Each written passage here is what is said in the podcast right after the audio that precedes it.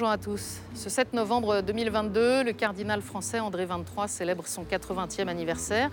Une date importante puisqu'en cas de conclave pour l'élection du pape, les cardinaux ne votent que jusqu'à 80 ans. Mais qui est André XXIII Né à Paris en 42, donc, d'une famille d'origine franc-comtoise, il grandit dans ce 5e arrondissement, alors socialement assez mélangé. Il fréquente l'école paroissiale Saint-Victor, la paroisse Saint-Étienne-du-Mont et le prestigieux lycée Henri IV. Et il dit que de cette période, ce qui domine, c'est le souvenir de l'amour reçu qui donne une grande sécurité pour entrer sereinement dans l'âge adulte. Et peut-être qu'on peut voir là une clé pour comprendre la tranquille assurance qui caractérise le personnage. En 1962, il pousse la porte du séminaire Saint-Sulpice à Issy-les-Moulineaux et sept ans plus tard, il est ordonné prêtre pour le diocèse de Paris par le cardinal Marty. Première nomination, vicaire à Sainte-Jeanne de Chantal, dans le 16e arrondissement. Et là, c'est une rencontre déterminante avec le jeune curé d'alors, le père Jean-Marie Lustiger, qui sera son formateur avant de devenir son ami, dit-il. Après cinq ans en paroisse, André XXIII retourne au séminaire comme formateur. Mais lorsque Jean-Marie Lustiger devient archevêque de Paris, il l'appelle à ses côtés et André XXIII devient vicaire général. Il sera de toutes les initiatives du bouillant cardinal, l'école cathédrale, le séminaire de Paris, Radio Notre-Dame et bien d'autres encore.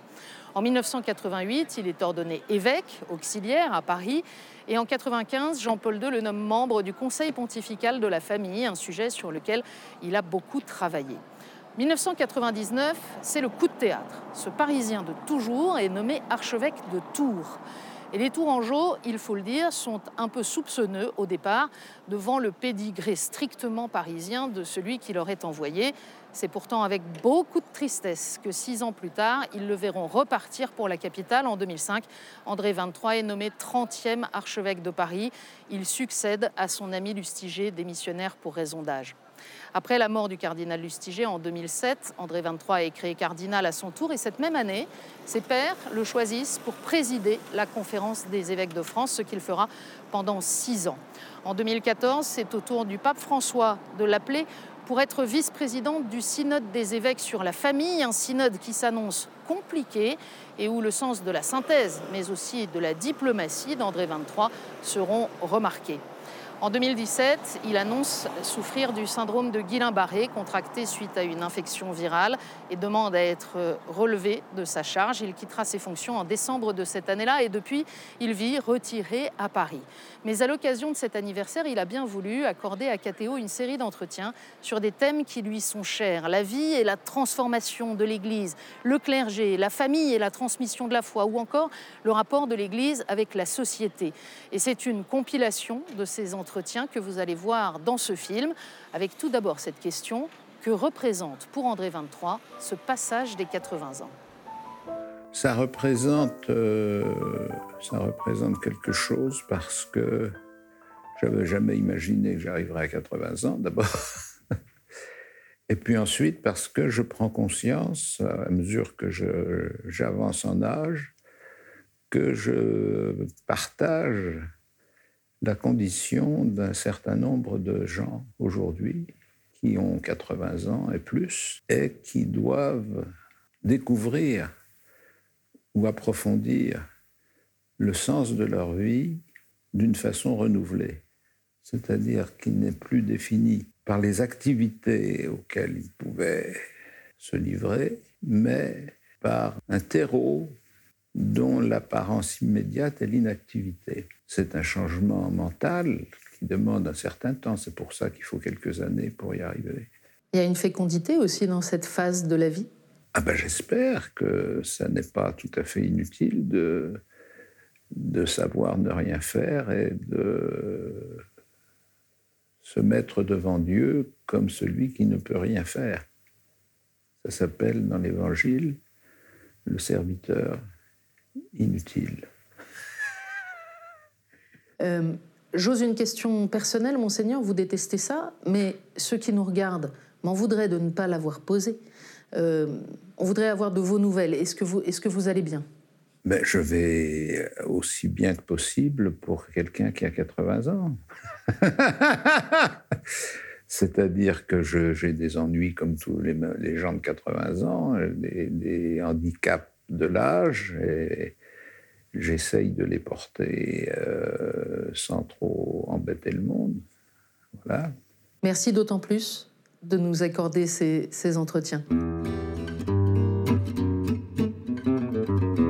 Pour cette première séquence, Éminence, j'aimerais vous emmener un peu loin dans le temps et que vous nous parliez euh, de l'église d'avant, de celle que vous avez connue euh, dans votre enfance.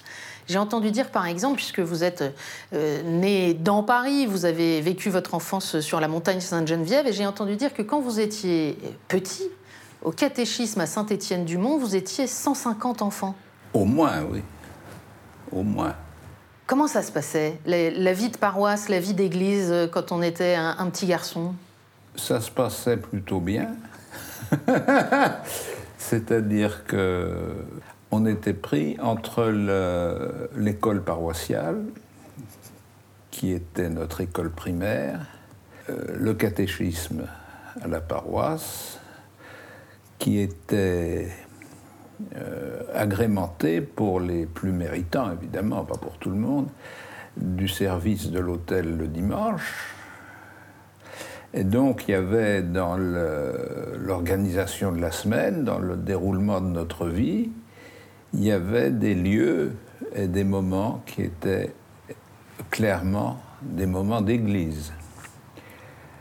Et il y avait en plus, ce dont je ne je n'ai pas beaucoup bénéficié, il y avait en plus un patronage qui accueillait les enfants et leurs familles le dimanche pour une messe des familles et qui accueillait surtout les enfants euh, pendant la semaine. Donc ça faisait un ensemble sur une paroisse qui n'était quand même pas une très grosse paroisse par rapport à d'autres paroisses de Paris. C'était quand même euh, un, équipement, si je puis dire, un équipement pastoral qui avait une certaine consistance. Et donc euh, on coulait des jours heureux jusqu'à jusqu'à la fin de l'école primaire. C'était vraiment le catéchisme, catéchisme. Il n'y avait pas de, on ne posait pas de questions sur l'environnement. C'était la séance de catéchisme avec des catéchistes. Et dans ce processus, il y avait deux catégories d'enfants une première catégorie qui était des enfants de familles très intégrés du point de vue chrétien et très participants à la vie chrétienne et qui avaient déjà fait leur première communion avant de commencer le catéchisme. Et puis l'autre catégorie à laquelle j'appartenais, qui était des enfants de tout venant, qui n'avaient pas fait leur première communion, qui étaient donc juste euh, baptisés, et pour qui le, parcours catéchétique était une préparation au sacrement. Et ça veut quand même dire qu'à l'époque, il y avait une grande partie de la population qui était intégrée euh, dans, dans, ce système. Si vous voulez, mais je ne dirais pas ça comme ça. Je dirais que on était dans un système qui avait une logique, pratiquement une logique commerciale. C'est-à-dire que l'objectif ultime de tout ça, c'était de ne pas être enterré comme un chien. Pour ne pas être enterré comme un chien, il faut appartenir à une église. Et pour appartenir à une église, il faut être sacramentalisé. Et pour être sacramentalisé, il faut aller au catéchisme. Mais la première motivation, pas forcément explicite, c'est d'entrer dans cette vision unifiée de l'existence qui part du baptême à l'enterrement. Là, on est dans un système qui a sa logique économique, si je puis dire. Mmh. Et puis, à l'intérieur de ce système, il y a des degrés d'implication, des degrés de conviction, des degrés de pratique qui sont différents. Est-ce que quand on passait dans la deuxième partie, euh, au collège, au lycée plus grand, on entrait plus dans quelque chose qu'on pouvait discuter? N'était pas qu'on pouvait discuter, c'est qu'on était discuté. C'est-à-dire que dans la pratique paroissiale, de toute façon, ceux qui étaient là, c'est qu'ils avaient voulu venir. Dans le lycée, normalement, Il n'y avait, pas de, il y avait aucun, aucune pratique religieuse. Alors, au gré du temps, et par l'astuce d'un certain nombre de gens, je pense, l'application de la loi de 1905 a abouti à instaurer des aumôneries comme dans tous les systèmes clos, que ce soit les hôpitaux, les prisons et les lycées, parce que dans les lycées, il y avait des internes et que les internes ne pouvaient pas sortir. Donc pour que les internes qui ne pouvaient pas sortir puissent vivre leur religion, il fallait qu'il y ait un dispositif religieux interne. Tout ça recouvrait des glissements souterrains qui n'étaient pas forcément encore perceptibles. Alors justement, on a tendance aujourd'hui, parce que les aumôneries de collège et de lycée, ça existe encore, mais euh, le schéma paroissial que vous décriviez, par exemple, pour les, pour les plus petits, c'est très différent aujourd'hui. Et on a tendance assez spontanément à se dire que la, bascule se fait au moment du concile et des années 60. Non, pas du tout. Enfin, je, désolé de, de contredire vos lectures, mais la bascule se fait exactement entre la Première et la Deuxième Guerre mondiale. C'est-à-dire, la bascule se fait quand des jeunes ruraux quittent la terre et vont s'établir dans les villes. C'est ce qui a été le cas de mes parents, même de mes grands-parents, pour certains. Ça veut dire qu'ils quittent une communauté humaine cohérente, solide, solidaire et catholique. Et ils vont vivre dans un univers où ils ne connaissent personne, où ils doivent se débrouiller seuls et où ils ne voient pas l'Église. Ils ne voient pas l'église parce que euh, tout le monde ne se promène pas avec une pancarte autour du cou, je suis l'église. Donc, euh, dans leur village, toute leur existence était conduite sous l'œil du curé, qui les avait baptisés, catéchisés, sacramentalisés, et qui les surveillait, et qui descendait toutes les semaines faire sa tournée des maisons et faire ses remarques aux uns et aux autres. Tout ça a disparu. Quand ma mère est venue à Paris, elle avait 20 ans. Ces jeunes qui avaient 20 ans, il faut qu'ils construisent leur existence. Alors ils la construisent avec un lien à leur village. Mais ce lien à leur village ne constitue pas un lien d'église. Et donc, quand ils s'établissent à Paris, ils sont comme des chrétiens déracinés. Si la manière dont ils ont intégré le processus que j'ai décrit tout à l'heure, du baptême à l'enterrement, était suffisamment intégrée, ils se disaient il faut qu'on fasse quelque chose pour que nos enfants puissent être enterrés à l'église. Mais ça ne, les, intégrait pas à une communauté chrétienne. C'était une prolongation dans l'anonymat de ce qu'ils avaient connu dans leur village. Ce phénomène qui était relativement, pas marginal, mais enfin qui n'était pas majoritaire avant la Deuxième Guerre mondiale, est devenu majoritaire après la Deuxième Guerre mondiale, où brusquement on est passé d'une population qui devait être à 80% rurale à une population qui se réduisait d'année en année. On aurait pu penser que les communautés se reconstituent en ville. Mais avec qui? Sauf des familles très étroitement liées, il n'y avait, avait, pas de communauté. Donc, ce qui constituait le point d'appui de la vie chrétienne, c'était la paroisse dans la mesure où elle assurait le, continu, le continuum sacramentel. Et donc, le catéchisme, tout ça, bien. c'est pas le concile qui a déclenché ça. C'est l'industrialisation et c'est l'exode rural. Si je dis en ville, je suis comme tout le monde, ça veut dire que je n'ai pas de religion. Si je dis que j'ai une religion, je ne suis plus comme tout le monde. Et donc on passe d'une espèce de religion intégrée à un modèle sociologique à une religion de choix. Ce que Benoît XVI a très bien expliqué à plusieurs reprises, qu'on était passé d'un christianisme sociologique à un christianisme de choix, qui repose sur la liberté des gens. Je vais faire un saut dans le, dans le temps et revenir au concile. Vous, vous, pardonnerez. Euh, vous êtes ordonné prêtre euh, éminence en 1969. Comment est-ce que vous, vous avez vécu ces années euh, du, du, concile, de la réforme liturgique? Quand je suis parti en 1964, donc c'était le début du concile, enfin il venait de commencer, suis parti au service militaire. Donc j'ai quitté le séminaire qui était à Epsilon près le modèle du séminaire du Concile de Trente.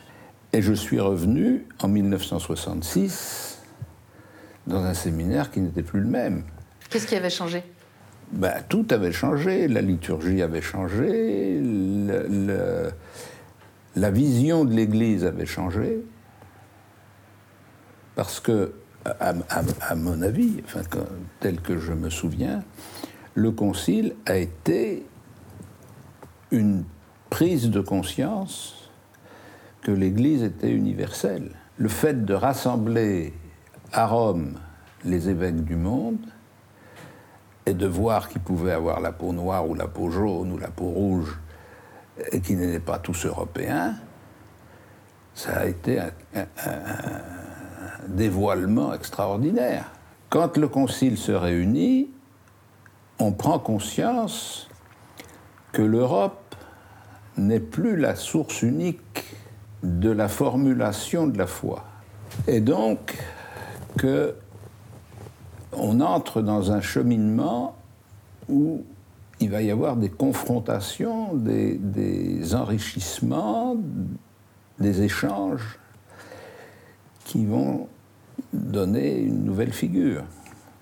Et donc pour nous qui commencions nos études de théologie à cette époque-là,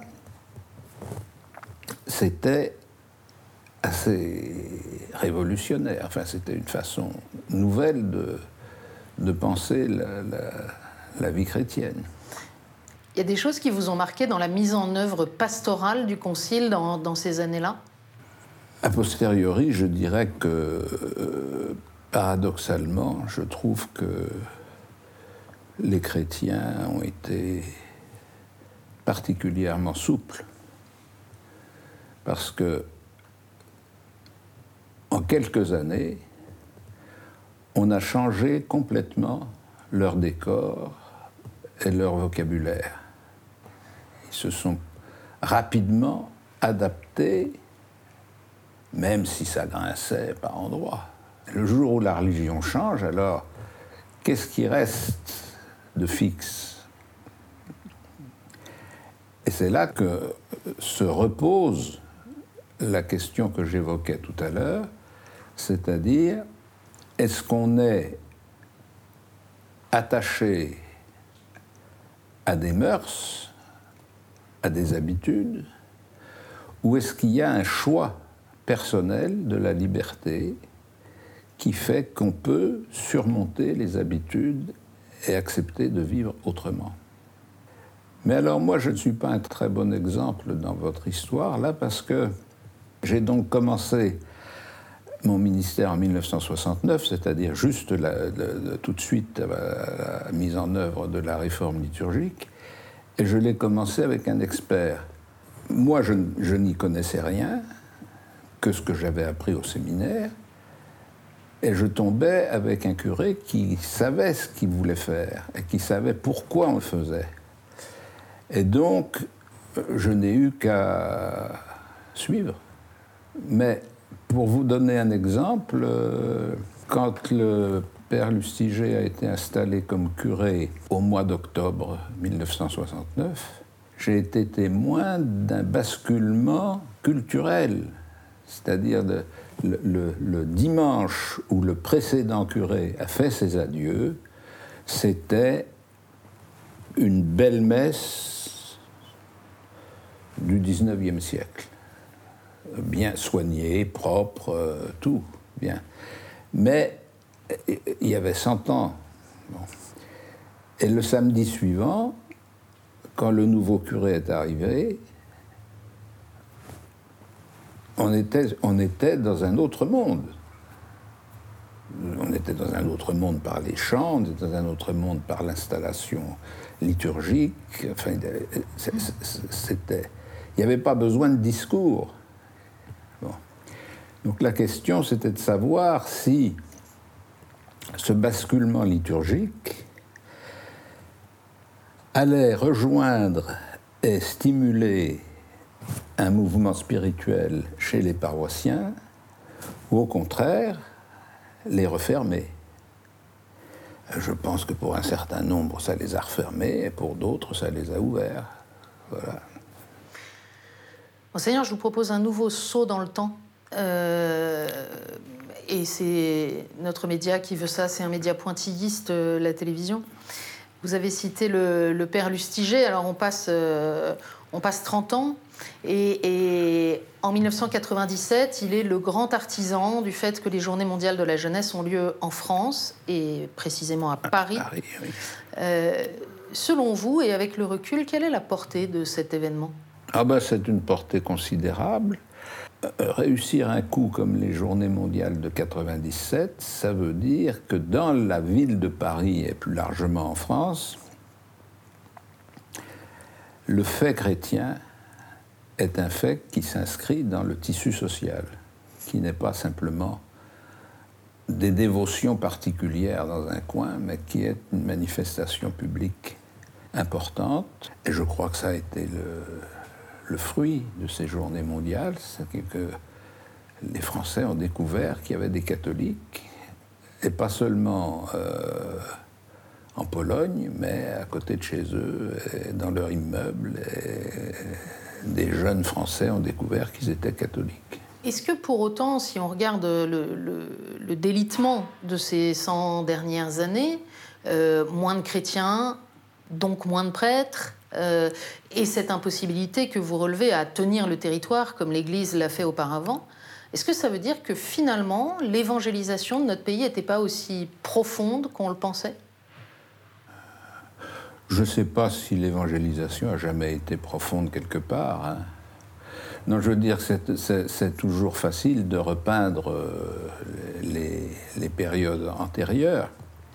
Ce que je veux dire, c'est que la véritable évangélisation, c'est-à-dire la mobilisation de l'existence sur la parole de Dieu, c'est quand même toujours un phénomène relativement minoritaire. Ça n'empêche pas de faire fonctionner les opérations et les, systèmes. Mais si vous prenez, pour prendre les exemples qu'on a pu voir sur, euh, sur KTO, par exemple, si vous prenez le pèlerinage national à Lourdes, Bien sûr, il y a beaucoup de monde.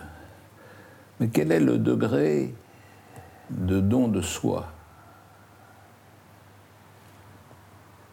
On ne sait pas. Je voudrais finir pour euh, aujourd'hui, monseigneur, avec, euh, avec une question difficile. Après tout ce que vous venez de nous expliquer, à quoi peut-on mesurer la réussite de l'Église dans sa mission? Eh bien justement, à sa capacité à offrir à ses contemporains les moyens de répondre au don de Dieu. Et donc, on n'a pas besoin d'être prospère et florissant. On a besoin de savoir qu'il y a des endroits, des communautés, des projets, des actions qui vont permettre à des gens qui sont touchés de se mettre en route et de se mettre au travail. Mais ça, on le sait qu'après. Merci, monseigneur. C'est moi.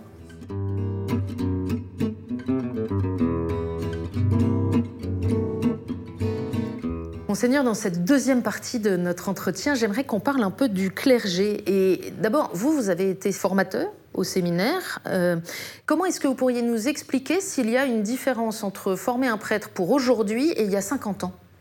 Ah, ben, il y a certainement une différence parce que ça n'est plus la même société, ça n'est plus la même civilisation, ça n'est plus la même culture et ça n'est plus le même périmètre d'église. Mais c'est la même théologie. Ah, ben la théologie, c'est intemporel. Ça peut être euh, euh, en tout temps. Mais euh, former des prêtres, c'est pas simplement les endoctriner avec la théologie, c'est aussi les, les entraîner à exercer un discernement. Et comme tout a changé, la société, la culture, la manière d'exercer le ministère du prêtre diocésain, elle a beaucoup changé en un demi-siècle? Elle a beaucoup changé, mais pas de façon homogène. Parce que ce qui a déterminé le plus le changement, c'est l'évolution des communautés chrétiennes. Si on veut avoir un point de repère euh, littéraire et historique, il faudrait relire, ce qui serait de toute façon une bonne opération, le journal d'un curé de campagne de Georges Bernanos, qui décrit l'expérience spirituelle d'un curé de campagne euh, pratiquement seul.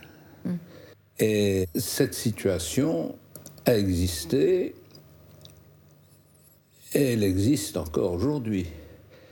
De prêtres complètement isolés, faute de, fidèles, faute de communautés chrétiennes.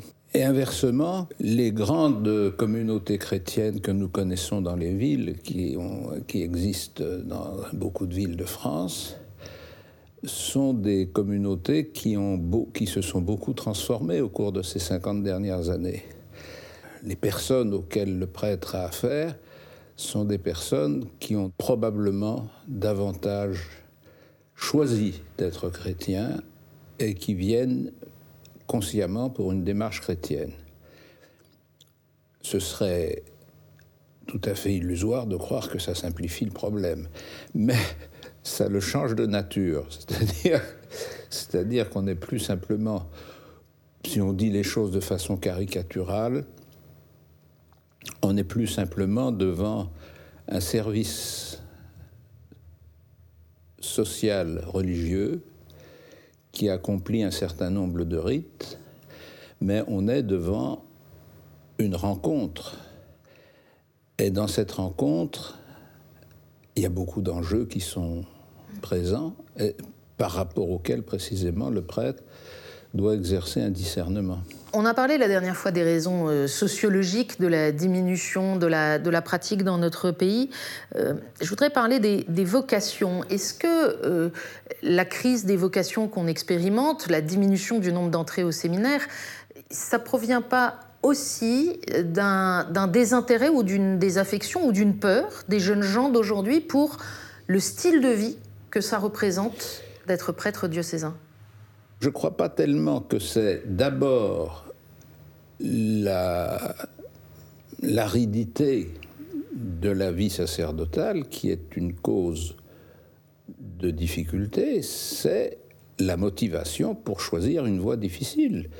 Les gars qui s'engagent dans l'armée et qui vont en opération extérieure ont une vie très aride mais ils le font parce qu'il y a une motivation, pas parce qu'ils sont payés pour. Ils ne sont pas payés beaucoup plus cher que les autres.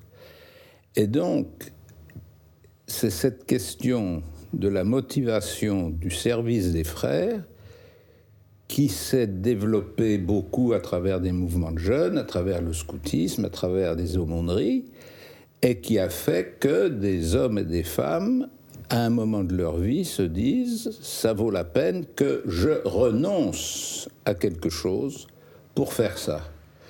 Alors, ensuite vient la caractéristique propre du sacerdoce, qui est l'engagement au célibat et l'engagement à une vie d'obéissance et de pauvreté. Mais cet engagement, on ne peut pas le prendre si on n'est pas motivé de l'intérieur. Hmm.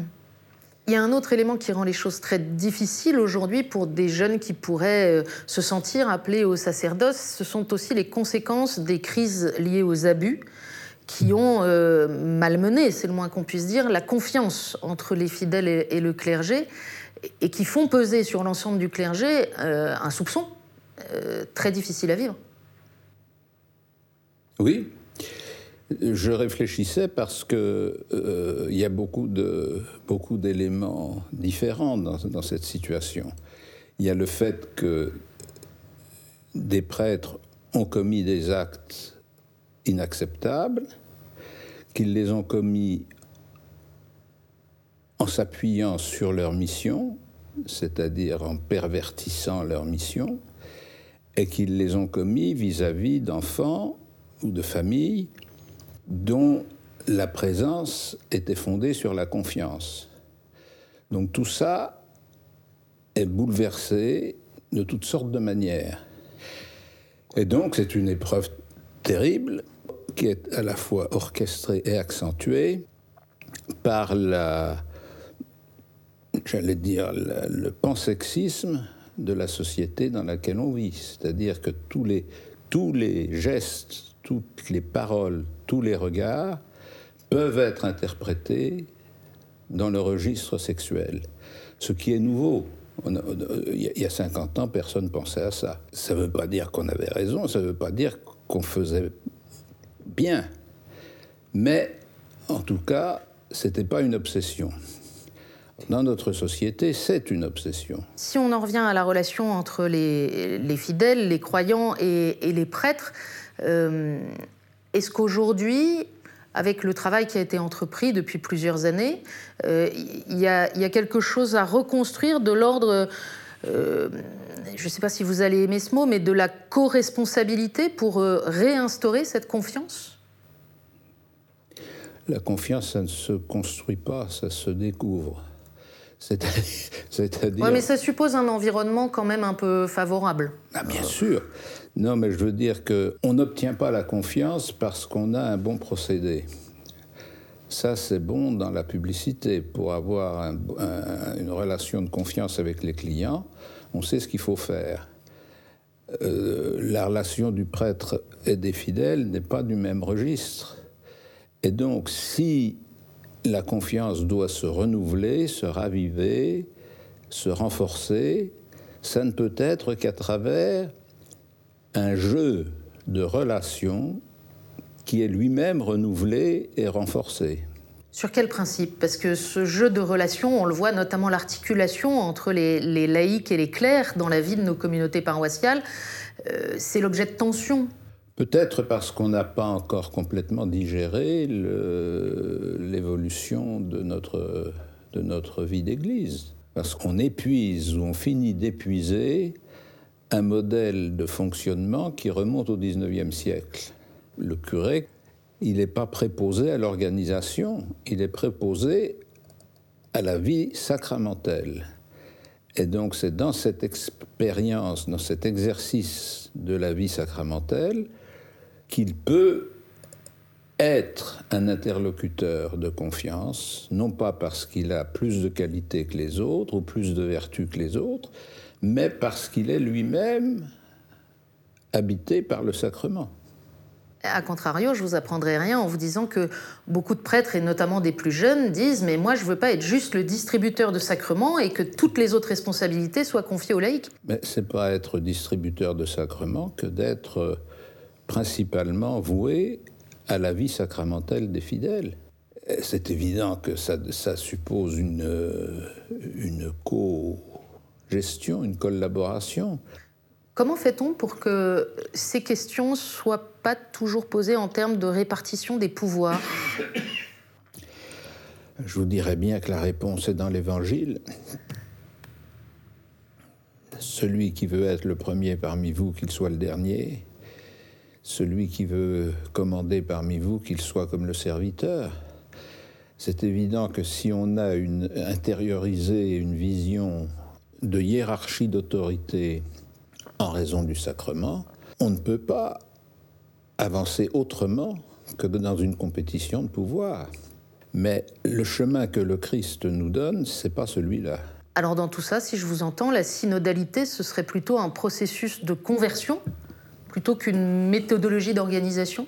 C'est un processus de conversion, c'est-à-dire, comme son nom l'indique très bien d'ailleurs, c'est-à-dire, marcher ensemble euh, vers un but. Mais ça n'est pas, ça n'est pas euh, changer la répartition des autorités et des pouvoirs.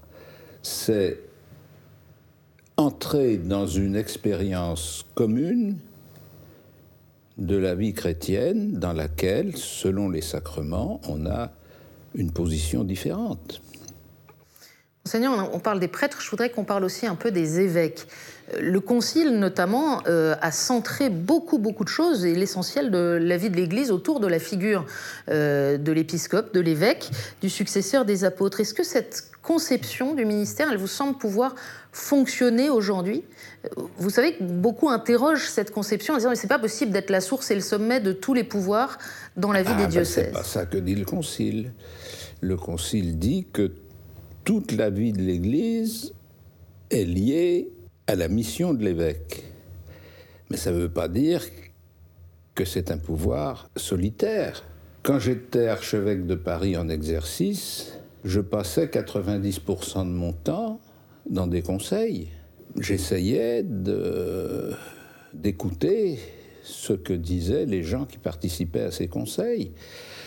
À certains moments, qu'il y ait une décision finale, c'est normal. Mais cette décision finale, ça n'est pas une décision arbitraire d'un homme seul qui n'a personne avec qui parler. Si le pape insiste tellement sur la synodalité, c'est précisément pour permettre aux prêtres et aux laïcs d'assumer ensemble la réalité de la vie de l'Église. Le ministère de l'évêque, c'est celui qui doit permettre cette collaboration et cette communion. Il n'est pas celui qui l'empêche. Il concentre néanmoins dans sa mission tellement de responsabilités, tellement de, dimensions de la vie de l'Église qu'on peut se demander parfois est-ce que c'est -ce c'est humainement possible d'être évêque aujourd'hui? Sûrement pas, mais ça n'empêche qu'il faut qu'il y en ait et qu'on en trouve. ça n'a jamais été possible d'être évêque si on prend les choses euh, au sens le plus fort. Et on a suffisamment d'expérience dans l'histoire de l'Église pour voir combien il y a eu des évêques qui étaient en deçà de leur tâche ou à côté de leur tâche, qui faisaient autre chose. il y a eu des saints aussi. Donc ça veut dire que c'est possible. Mais ce que je veux dire, c'est que c'est pas pas un modèle de poste pour lequel on est prêt ou on n'est pas prêt. C'est une mission sacramentelle. On l'a fait avec le sentiment que ce n'est pas nous qui sommes les patrons de l'Église, c'est le Christ. C'est pas nous qui sommes le bon pasteur, c'est le Christ. Et nous, ce qui nous est demandé et ce qu'on essaye de vivre, c'est d'être au service de cette mission pastorale du Christ est de l'incarner, de lui donner une figure. Voilà, c'est pas, pas très compliqué de comprendre qu'on ne peut pas avoir une vision de la personne pastorale du Christ s'il n'y a pas un homme qui la porte. Vous avez fréquenté euh, la conférence épiscopale française pendant, ah oui, pendant des décennies. Euh, vous l'avez présidée pendant six ans. Qu'est-ce que vous pourriez nous dire de, son évolution? Qu'est-ce qui vous semble le plus marquant? Quand j'étais jeune évêque, il y avait encore des, grands, des grandes personnalités qui avaient des certitudes euh, absolument imbattable sur ce qu'il fallait faire, sur la manière de le faire, etc., etc. Et pour qui l'assemblée plénière des évêques, c'était un peu un lieu de, vérification qu'il pouvait euh, toucher quelques jeunes recrues.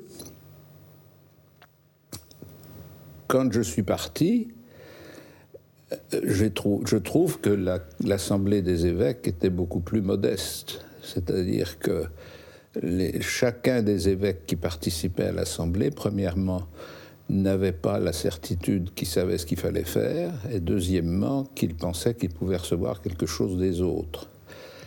Et donc, euh, tout ce qui relevait d'une sorte de compétition d'idéologie pastorale n'avait plus exactement sa place. Vous avez bien connu les, trois derniers papes.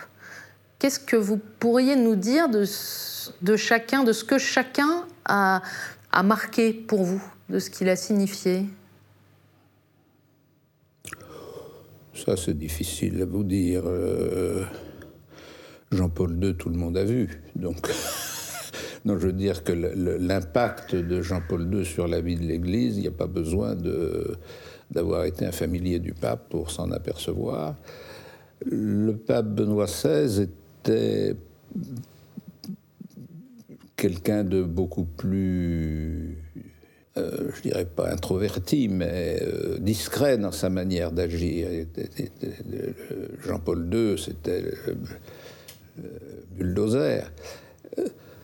Benoît XVI, pas du tout. Benoît XVI est quelqu'un qui a, été très, à la fois très modeste dans sa conception de l'épiscopat et du pontificat, qui a beaucoup travaillé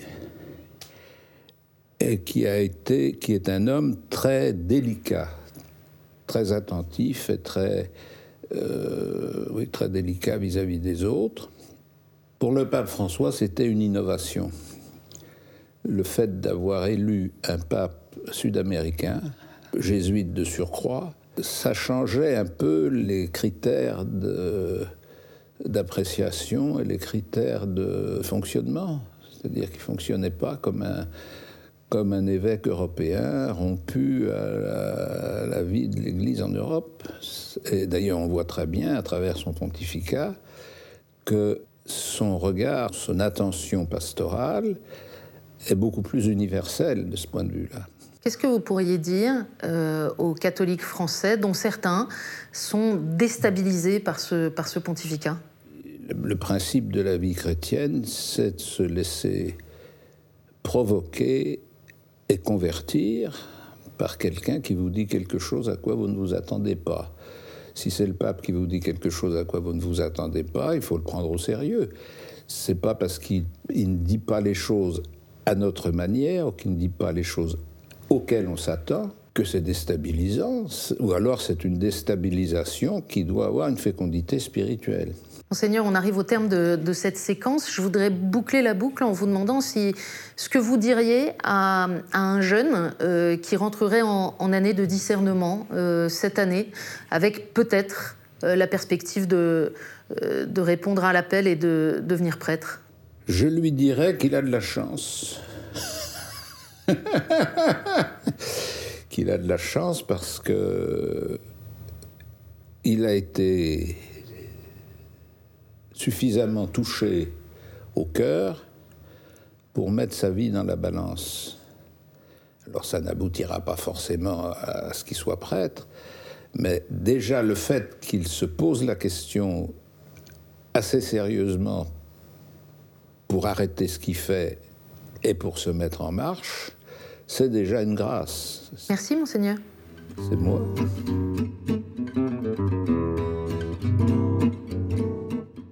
Monseigneur, dans cette troisième partie de nos entretiens, j'aimerais qu'on parle de la famille et de la transmission de la foi. Nous sommes aujourd'hui dans des sociétés individualistes où, au fond, chacun est légitime pour faire ses choix, tout se vaut à peu près. On pourrait dire que c'est du relativisme. En tout cas, j'aimerais vous entendre là-dessus. Quel regard vous portez sur ce fonctionnement social? Quand tout est relatif, ça veut dire que le relatif est devenu absolu. Je veux dire, euh, ça veut dire qu'on a remplacé un système culturelle, intellectuelle, pratique, qui était euh, fondée en grande partie sur des obligations. Il y a ce qu'on doit faire, ce qu'on ne doit pas faire. Et l'éducation consistait à apprendre aux enfants ce qu'il fallait faire et ce qu'il ne fallait pas faire. C'était l'apprentissage des sens obligatoires et des sens interdits. Et la société dans laquelle ils vivent, c'est-à-dire euh, quand ils sont devenus adultes, une société qui renonce aux obligations. Donc, toute une part de leur éducation les a préparés à quelque chose qui n'est pas ce qu'ils vivent. Ça ne veut pas dire que ça sert à rien, mais ça veut dire que pour que ça serve à quelque chose, il faut qu'ils aient un élément pour éclairer leurs décisions, pour éclairer leurs choix. Et cet élément, ou bien c'est les goûts et les aspirations de chacun, ou bien c'est un minimum de communauté de but, de communauté de, de style. Quand une société n'est plus capable d'exprimer ce qui est bon pour elle, ce qui est bon, c'est ce qui est bon pour chacun. Hmm. Mais euh, ces obligations et ces interdits, ils ont aussi disparu parce qu'ils ont été rejetés. Euh, c'est tout un mouvement, en tout cas en, Occident, qui dit que c'est pas à la société de dire aux uns et aux autres euh, ce qui est permis et ce qui ne l'est pas. Oui, mais alors à ce moment-là, c'est pas la peine de faire des écoles.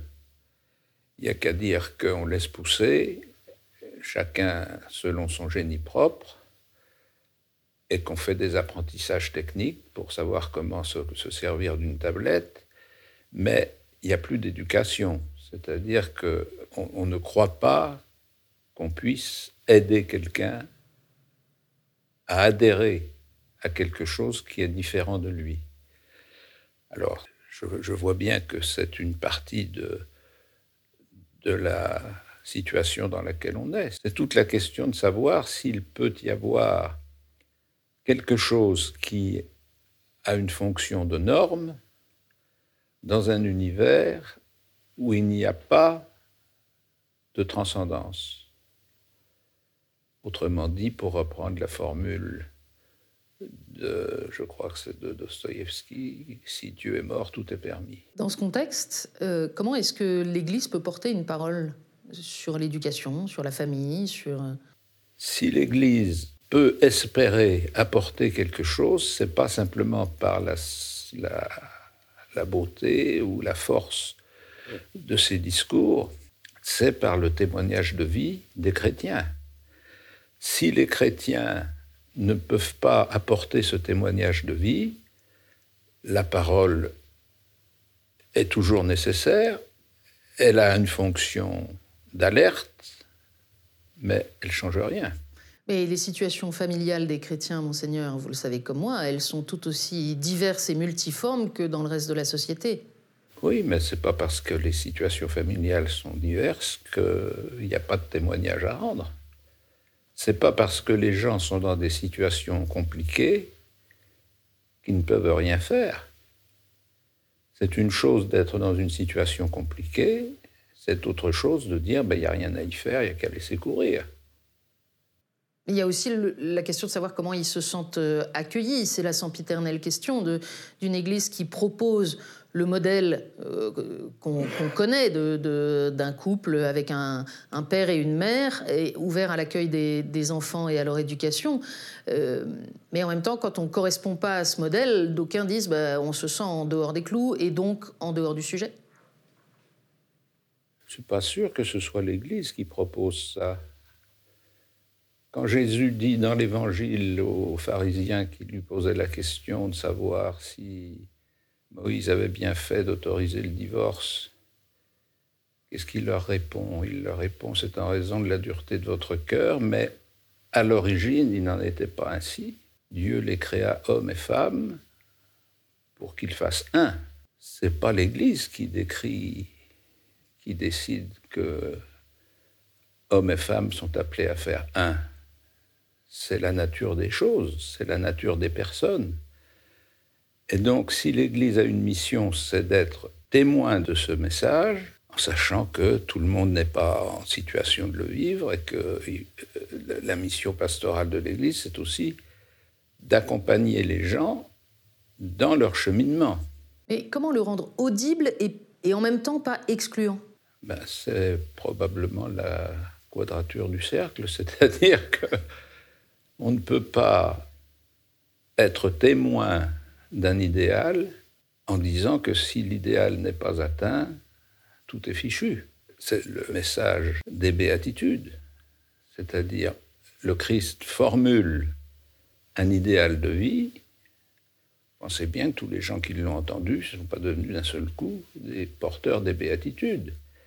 Et donc, ça veut dire que l'idéal de vie qui est proposé peut paraître plus ou moins éloigné, plus ou moins difficile.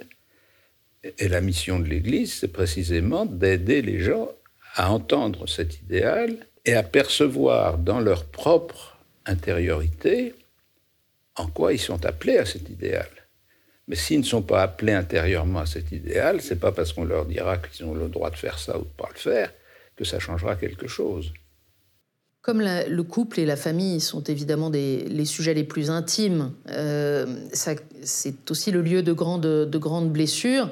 Et, on est vite blessé par tel ou tel propos ou telle ou telle parole. Je voudrais qu'on évoque les manifestations de, 2013 en France sur euh, la question de la légalisation des unions homosexuelles la mobilisation euh, d'une partie euh, des catholiques autour de la manif pour tous a laissé des traces assez profondes de division au sein des communautés, parfois euh, au sein des familles. Comment est-ce que, presque dix ans après, vous relisez ces événements? C'est très difficile d'interpréter ces événements parce que on voit bien que dans la mobilisation de la manif pour tous, il y avait une volonté de rendre visible un choix de vie et la volonté que ce choix de vie soit ratifié par la société. Ce n'est pas la même chose. Je veux dire qu'on peut dire qu'on veut rendre visible un choix de vie, mais ça n'oblige pas la société à le reconnaître. Et donc, plus on a eu affaire à des gens qui étaient convaincus, qui voulaient vraiment porter témoignage de ce modèle de vie conjugale, plus évidemment, ceux qui n'étaient pas convaincus se sentaient marginalisés. On peut dire d'une certaine façon que depuis le début, l'Église a été en rupture avec la société. Et que depuis le début, il y a une aspiration chez un certain nombre de chrétiens à ce que leur message non seulement soit entendu, mais encore soit labellisé par la vie sociale.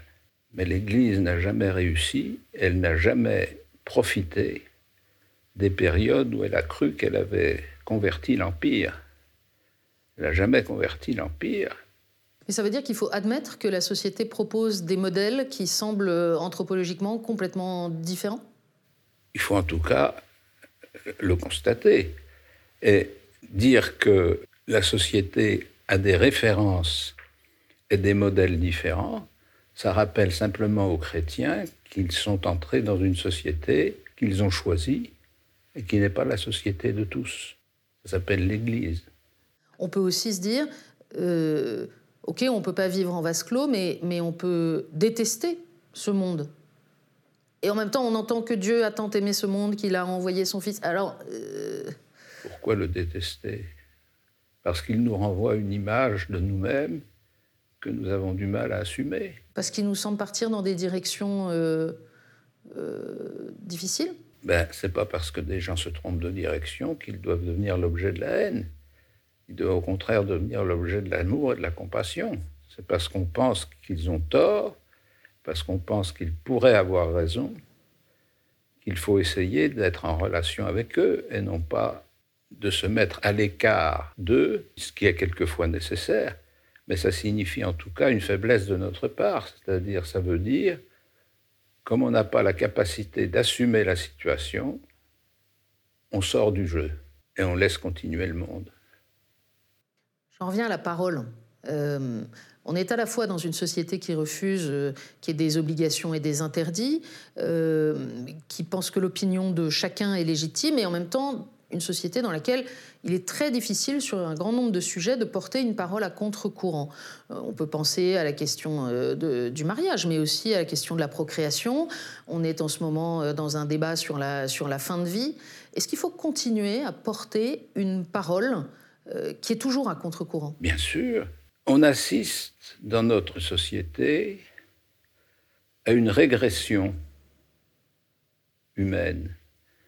C'est-à-dire que comme les objectifs, les impératifs de l'existence ne sont pas intériorisés, ne sont pas assumés intérieurement, le seul moyen de les faire respecter, c'est de les mettre dans la loi, c'est-à-dire précisément ce que Jésus est venu abolir, c'est-à-dire que la loi extérieure devient le maître de notre existence. La nouvelle alliance, c'est la loi intérieure.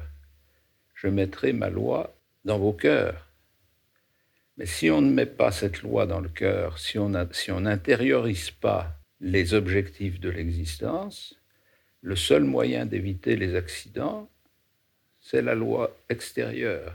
Et donc, une société qui se judiciarise, qui, se, qui devient de plus en plus pharisienne, c'est-à-dire où on, passe son temps à dénoncer les autres parce qu'on est persuadé que soit on sait ce qu'il faut faire, et que les autres ne le savent pas, et qu'on va les remettre dans le droit chemin. C'est ce qu'on voit tous les jours dans les médias et dans la société, c'est-à-dire une société de la loi extérieur. Le christianisme est une révolution pour la liberté. Ce n'est pas une révolution pour la loi. Le Christ n'est pas mort pour la loi, il est mort à cause de la loi. Et il est mort pour que les gens vivent et pour qu'ils vivent libres. Monseigneur, je voudrais qu'on parle un instant des, enfants et du catéchisme. Dans notre premier entretien, euh, vous nous rappeliez ces années du, catéchisme à Saint-Étienne-du-Mont où vous étiez euh, fort nombreux. Il y a une diminution ces dernières années euh, à peu près constante du nombre d'enfants catéchisés et il y a eu en plus un choc brutal avec la crise sanitaire. Est-ce que c'est le signe que cette transmission-là, ce mode-là de transmission, il, est terminé et que désormais c'est une transmission individualisée qui se passe L'expérience catéchétique c'est pour un certain nombre d'enfants, j'espère le plus nombreux possible, l'opportunité de découvrir par le biais de l'Église ce qu'ils ne découvrent pas dans leur famille.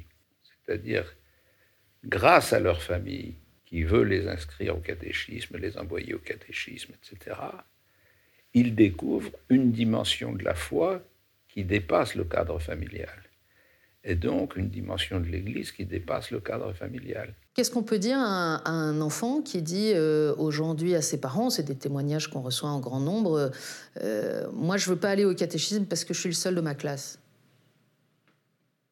Et vous savez, quand on est enfant ou jeune adolescent, on n'aime pas être bizarre, on préfère être comme les autres. On ne peut pas convaincre quelqu'un uniquement par une obligation sociale. Donc ça veut dire qu'on est capable, d'une façon ajustée à son âge et à son intelligence, de lui faire comprendre qu'il y a quelque chose qui peut l'aider, que tout le monde n'y va pas forcément, mais que ceux qui y vont ont un bénéfice. Si on n'est pas capable d'exprimer quelque chose sur ce bénéfice, tu as intérêt parce que tu vas découvrir quelque chose que tu ne connais pas et ça peut te permettre de choisir des choix importants dans ta vie. Si on n'est pas capable d'expliquer ça à un enfant, on peut toujours l'envoyer au catéchisme comme on l'envoie faire du football. Hein. C'est pas. Beaucoup de parents, euh, de jeunes parents, disent aussi combien ils se sentent euh, démunis, ayant si on prend les générations d'aujourd'hui, eux-mêmes reçus souvent assez peu euh, de formation, ils se sentent démunis pour parler euh, de Dieu et, de l'Église, a fortiori, à, leurs enfants. C'est vrai, ben, il faut qu'ils se réunissent. S'ils sont démunis, il faut qu'ils mettent leur pauvreté en commun pour voir si ça peut les aider. Quand je faisais du catéchisme il y a très longtemps, j'avais l'habitude précisément de rencontrer régulièrement des groupes de parents qui n'étaient pas tous également convaincus, qui n'étaient pas tous également éclairés, mais qui étaient motivés pour leur enfant. Et en les rencontrant, en essayant de leur expliquer ce qu'on faisait avec leur enfant, on les aidait eux-mêmes à se poser des questions et à apporter des réponses. Est-ce que ça veut dire aussi que, au fond, la question du, catéchisme, c'est une question que toute la communauté euh, peut porter et doit porter? Doit porter parce que c'est pas simplement la question du catéchisme des enfants, qui est évidemment une question, mais c'est la question de la catéchèse de la communauté chrétienne, c'est-à-dire comment on aide tous les membres de la communauté à mieux comprendre ce qu'ils vivent. Et si on pense aux enfants qui ne sont pas forcément euh, tous au catéchisme, loin de là, on le sait aujourd'hui, euh, est-ce qu'il faut parler de Dieu aux enfants qu'on connaît? Ben, Si Dieu est quelqu'un pour vous, oui. On ne parle pas de Dieu pour dire quelque chose à quelqu'un. On parle de Dieu si Dieu est quelqu'un. Si Dieu est quelqu'un pour moi, je peux en parler. S'il n'est pas quelqu'un pour moi, euh, ça ne sert à rien que j'adopte euh, un, un vadémécum pour euh, distribuer quelques phrases ici ou là.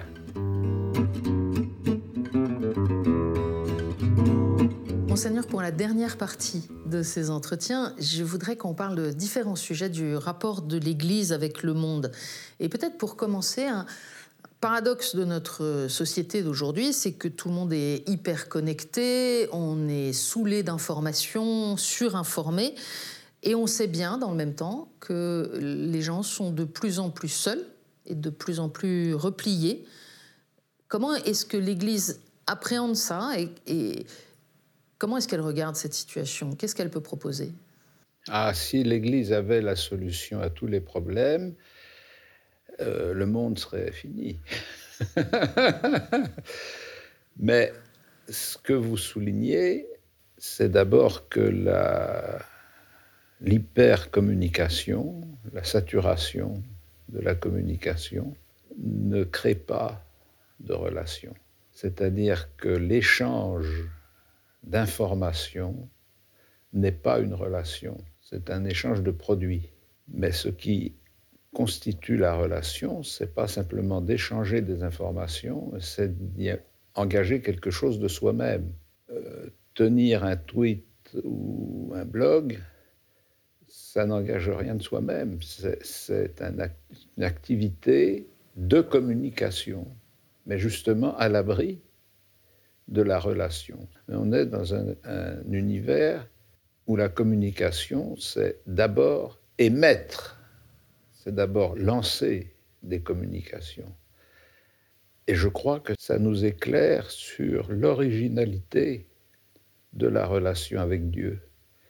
C'est-à-dire que ça nous aide à comprendre que la prière n'est pas simplement l'expédition de messages vers Dieu, mais un dialogue, c'est-à-dire une relation dans laquelle j'accepte que Dieu me fasse changer.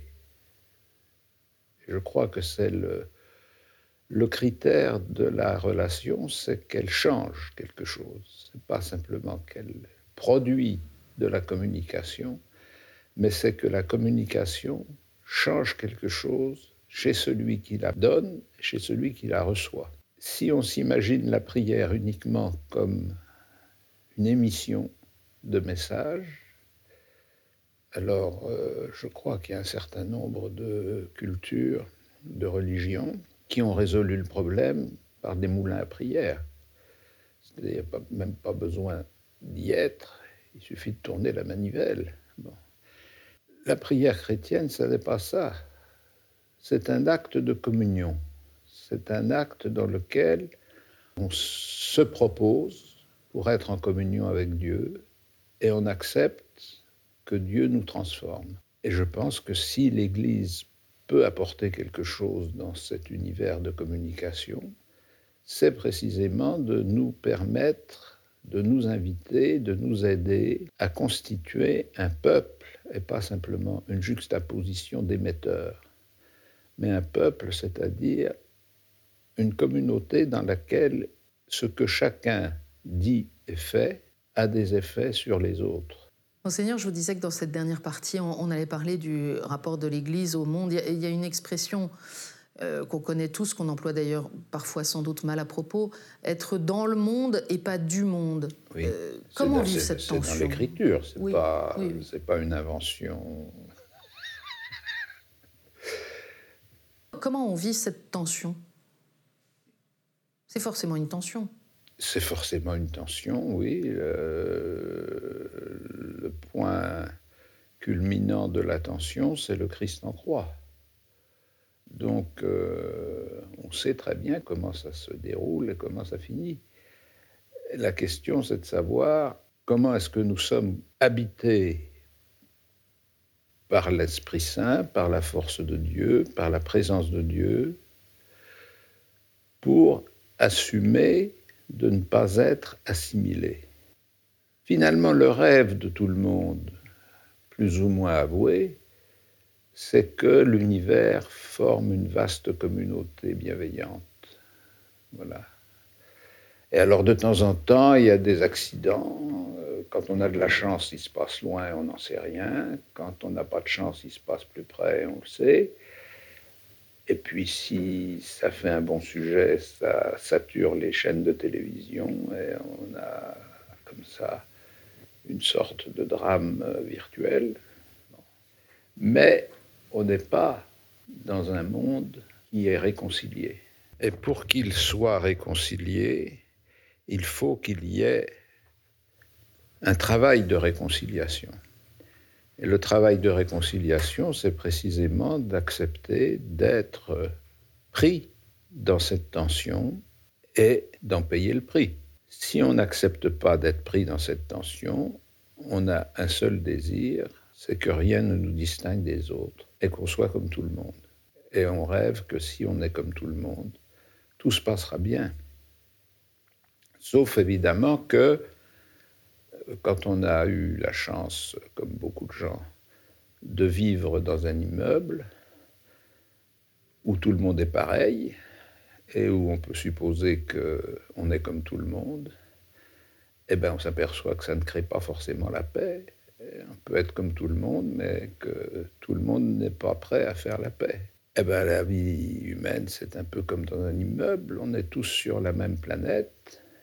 On est tous identiques d'une certaine façon. On est tous de la même espèce. Et pourtant, il y a des forces de violence, de haine, de mort qui travaillent le cœur des hommes et nous, notre mission de chrétien, c'est de vivre dans cette violence, en communion avec le Christ, pour devenir des acteurs de paix.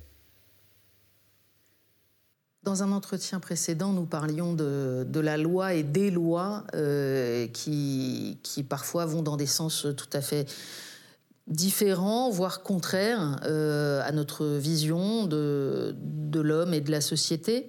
Euh, Qu'est-ce qui prime entre la loi des hommes et la loi de Dieu? Oh, bah, c'est une, question piège, ça. Mhm.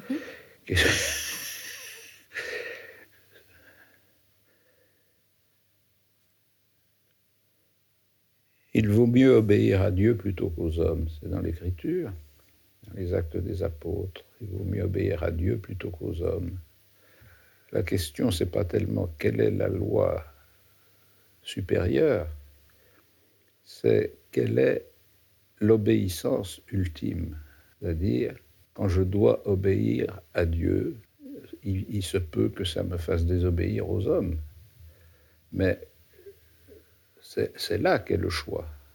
Ce que je veux dire, c'est que notre société moderne, occidentale, est une société qui découle d'une vision de la chrétienté. Et pas seulement d'une vision, mais d'une expérience de la chrétienté. Et donc où la conjonction de la loi civile et de la loi religieuse était la règle, mais aussi une certaine cohésion de la société reposait sur la communion de foi. Quand on sort de cette expérience de la chrétienté civile, si je puis dire, il en reste des traces.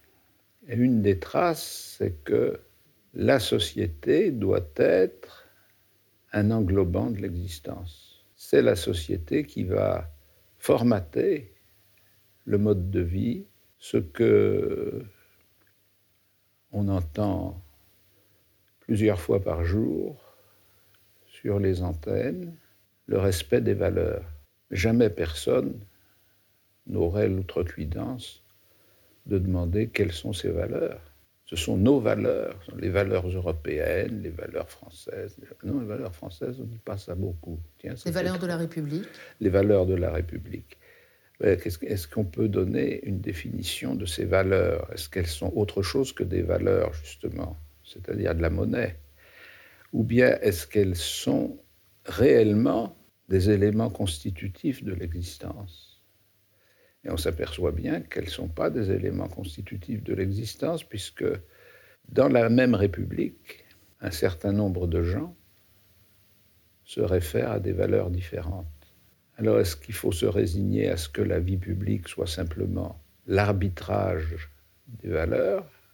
Quand le, vieux, je dis le vieux parce que c'est loin, le vieux Jules Ferry euh, construisait son école publique gratuite et obligatoire. Il la construisait sur une morale qui était une morale commune, reconnue par tous, qui était en fait une laïcisation de la morale chrétienne. Aujourd'hui, est-ce qu'on peut dire que l'école républicaine est un creuset moral où on reconnaît les mêmes valeurs? Si c'est le cas, il y a sans doute des endroits où il y a des trous dans la raquette, comme on dit parce qu'il y a beaucoup de gens qui ne reconnaissent pas ces valeurs ou qui agissent contre. Qu'est-ce qu'il en est aujourd'hui? Qu'est-ce qui vaut aujourd'hui qu'on demande à un jeune Français de donner sa vie C'est pas très sûr d'avoir des réponses claires de beaucoup de gens. Et c'est précisément ce qui va devenir le clivage. C'est-à-dire, est-ce qu'il y a quelque chose qui compte plus que ma vie? S'il y a quelque chose qui compte plus que ma vie, ça veut dire qu'il y a une loi qui est supérieure aux lois de la République. Ben, c'est mon point de vue. Sur le, légal et le moral, on sait très bien que aujourd'hui, on arrive dans des situations où, pour des chrétiens, euh, il peut y avoir des impasses. Euh, je pense aux professions médicales, par exemple si les clauses de conscience ne peuvent pas être euh, appliquées face à un certain nombre d'actes, on a évidemment en tête l'avortement, mais on est en plein débat sur la fin de vie. Si c'est demain sur l'euthanasie, la question pour les médecins chrétiens sera cruciale. Bien sûr, oui. Bien sûr.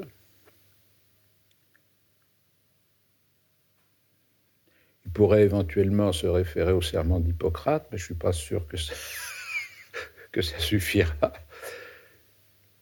C'est la, question qui est une question légale, euh, juridique et d'actualité toujours, c'est la question de l'objection de conscience.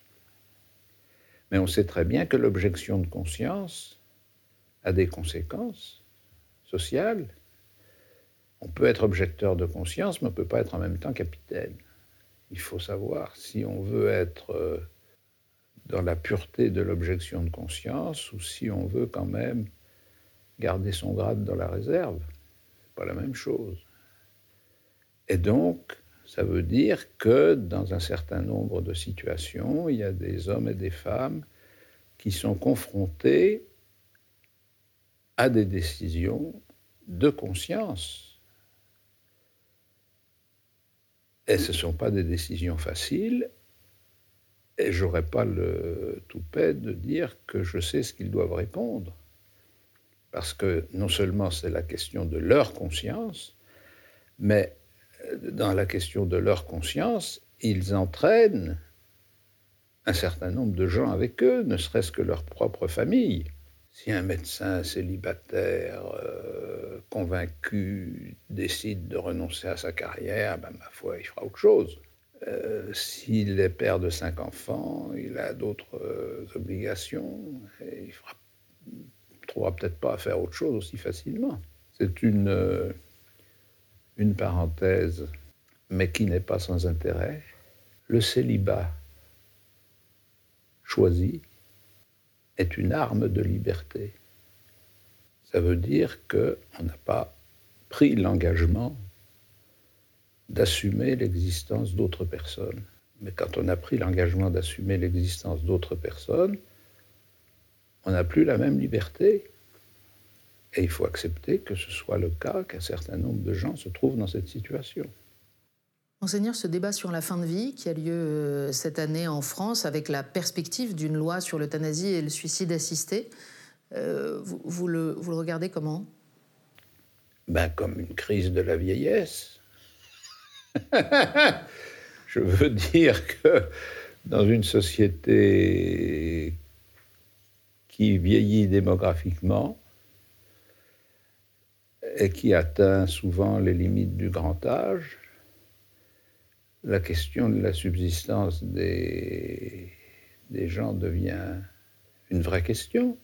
Qu'est-ce qu'on répond? Ce qui est tout à fait inhumain, c'est de refuser la mort. Or, je pense que dans la convergence des lobbies qui veulent faire légaliser l'euthanasie, il y a d'abord l'espoir de ne plus parler de la mort. Je ne suis pas sûr que le travail nécessaire a été fait dans la formation des personnels, dans la formation médicale, pour que les dispositifs de, de soins palliatifs et d'accompagnement soient mis en œuvre. Alors c'est moins, moins cher d'arrêter la pompe que d'entretenir un lit pendant euh, deux ans ou trois ans. Mm. Bon, ben, c'est un choix économique, mais il faut avoir le courage de le dire. Pas, pas, pas se draper derrière des grandes, des grandes des grandes proclamations de dignité, de la mort digne, je ne sais quoi. Il y a la question des personnes en fin de vie, mais pas seulement. Notre société a un regard terrible sur ceux qui sont jugés inutiles. Inutiles ou inadaptés.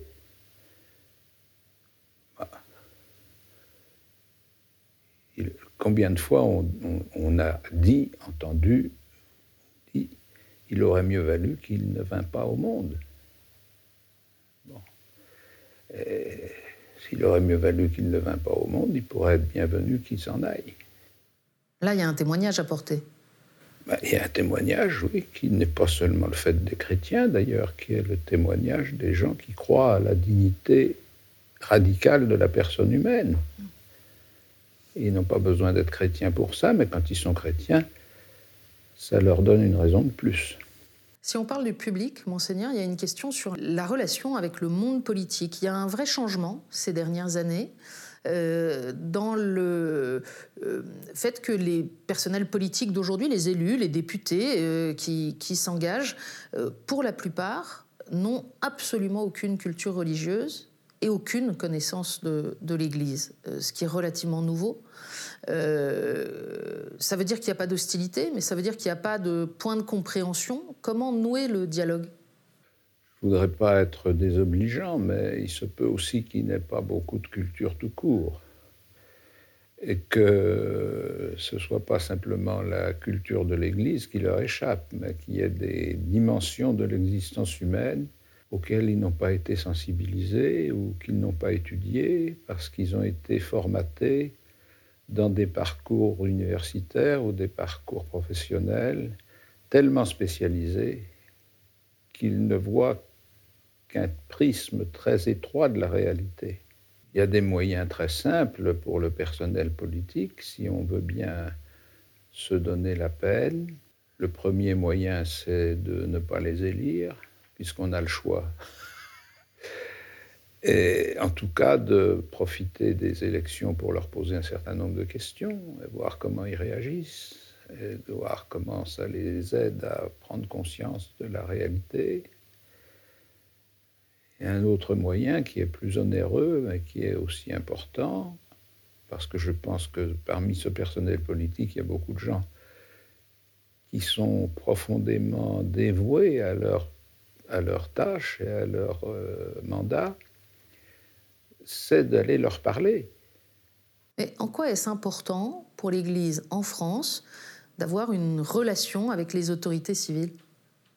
C'est important parce que c'est toujours important d'avoir la possibilité de poser un certain nombre de questions en pensant qu'il y a dans le flot, dans le flux, il peut y avoir l'une ou l'autre question qui arrive à destination et que c'est important aussi d'avoir euh, la possibilité d'exprimer la réalité collective de l'Église et pas simplement des chrétiens isolés qui ont, qui n'ont pas des initiatives ici ou là, mais qui a un corps ecclésial. Justement, la, loi confortant les valeurs de la République euh, a donné un cadre plus restrictif à l'exercice de la vie religieuse. Euh, est-ce que c'est un point de, préoccupation pour vous? Oh, Le point de préoccupation, c'est le manque de discernement collectif ou particulier, je ne sais pas, qui fait que, à défaut d'oser nommer ce qu'on veut viser, on ratiboise tout le monde. Je crois que c'est assez clair. Si on veut viser un, islamisme militant et l'empêcher de s'étendre, c'est pas la peine de matraquer des équipes de catéchistes. Pas le problème. Donc la question c'est est-ce que la République est capable d'énoncer la nature laïque de la société autrement qu'en répartissant équitablement ces restrictions sur tout le monde. Et en distillant l'idée assez répandue, y compris chez les jeunes d'après les études d'opinion, que, au fond, même si elles ont des différences, les religions sont des sources de problèmes. Mais les religions doivent être des sources de problèmes, oui. Sans ça, ça ne sert à rien. Non, mais je veux dire, c'est évident que les religions sont des sources de problèmes, puisqu'elles font entrer dans le débat public et dans la, la pratique sociale un interlocuteur qui n'est pas prévu. Dieu. Alors évidemment, ça pose des problèmes. Et le pape dit qu'elles font aussi partie de la solution parce que ah ben, bien sûr, elles ont en commun de nous reconnaître créatures d'un créateur. Oui, mais avant que les gens entendent la solution, il faut qu'ils prennent conscience qu'il y a un problème. Il faut qu'ils aient une expérience d'une réalité présente qui n'est pas simplement virtuelle. Et donc accepter qu'il y a en l'homme une dimension transcendante, même si la société ne sait pas et ne peut pas, et peut-être ne doit pas, euh, l'encadrer. Voilà. Monseigneur, on arrive bientôt au terme de ces entretiens. Je devine votre soulagement. J'aimerais encore vous poser quelques questions. D'abord euh, sur l'Église à Paris, qui a connu euh, des tribulations ces dernières années. L'incendie de la cathédrale, le départ brutal de Monseigneur au Petit. Comment est-ce que, j'imagine que pour vous, ces événements sont, douloureux, euh, comment est-ce que vous, regardez ce diocèse que vous avez conduit, qui est le vôtre, euh, aujourd'hui? Je le regarde euh, comme un convalescent, mais un convalescent qui a beaucoup de force pour se rétablir, qui a beaucoup de ressources pour poursuivre sa mission, qui a un archevêque qui est à sa place, qui fait son travail, et qui a une tradition de vitalité que les accidents de la vie ne peuvent pas réduire. La confiance l'emporte sur la tristesse Oh, bah sûrement. Parce que la tristesse, c'est simplement le choc affectif du moment. Les prêtres de Paris ont vécu avec euh, douleur ces tribulations des, dernières années. Euh, il est possible que plusieurs regardent cet entretien. Vous avez évidemment d'autres voies de communication avec eux, mais qu'est-ce que, qu'est-ce que vous diriez à des prêtres parisiens qui sont un peu découragés? Ah Ou blessés Je leur dirais qu'il ne faut pas qu'ils oublient pourquoi ils sont devenus prêtres. Ils ne sont pas devenus les tenanciers d'une organisation qui s'appelle le diocèse de Paris. Ils sont devenus serviteurs du Christ, serviteurs de l'Église. C'est pas, pas été ordonné prêtre en 1969 pour être euh, la réplique du prêtre euh, de 1930. Et donc, euh, j'ai toujours eu une, une grande liberté intérieure, tout en étant fidèle, enfin j'ai essayé, je crois, fidèle à mes engagements et à l'obéissance que je devais à mon évêque. Mais euh, ça ne m'empêchait pas de penser et ça ne m'empêchait pas de vivre. Seigneur, j'ai une vaste question. Mais si vous avez une réponse, ça aidera beaucoup de gens. Comment voir les signes que Dieu donne aujourd'hui? Moi, je ne connais qu'un seul moyen pour voir les signes que Dieu donne aujourd'hui. C'est premièrement d'être en relation avec Dieu, parce que ce n'est pas la peine de chercher des signes de Dieu si on n'a pas de relation avec lui. C'est l'archéologie spirituelle. Les signes de Dieu aujourd'hui, c'est méditer la parole de Dieu, vivre en communion profonde avec Dieu et vivre la vie sacramentelle de l'Église. si Dieu a des signes à envoyer, ça fait un réseau suffisant pour qu'il puisse les envoyer.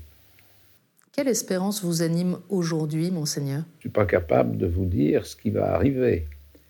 Mais mon espérance, c'est que Dieu, lui, le sait. Et que Dieu envoie des signes, prépare des hommes et des femmes pour affronter la réalité des années à venir. Mais je ne suis pas obligé de savoir qui, ni de savoir comment. Ça ne fait pas partie du contrat. Et pour vous-même, quelle est votre espérance? Moi, de finir ma vie euh, paisiblement, c'est-à-dire euh, en ayant assez d'obéissance et de foi en Dieu pour accepter ce qui m'arrivera. Je ne sais pas ce que c'est non plus. Merci, monseigneur, d'avoir accepté cette série d'entretiens.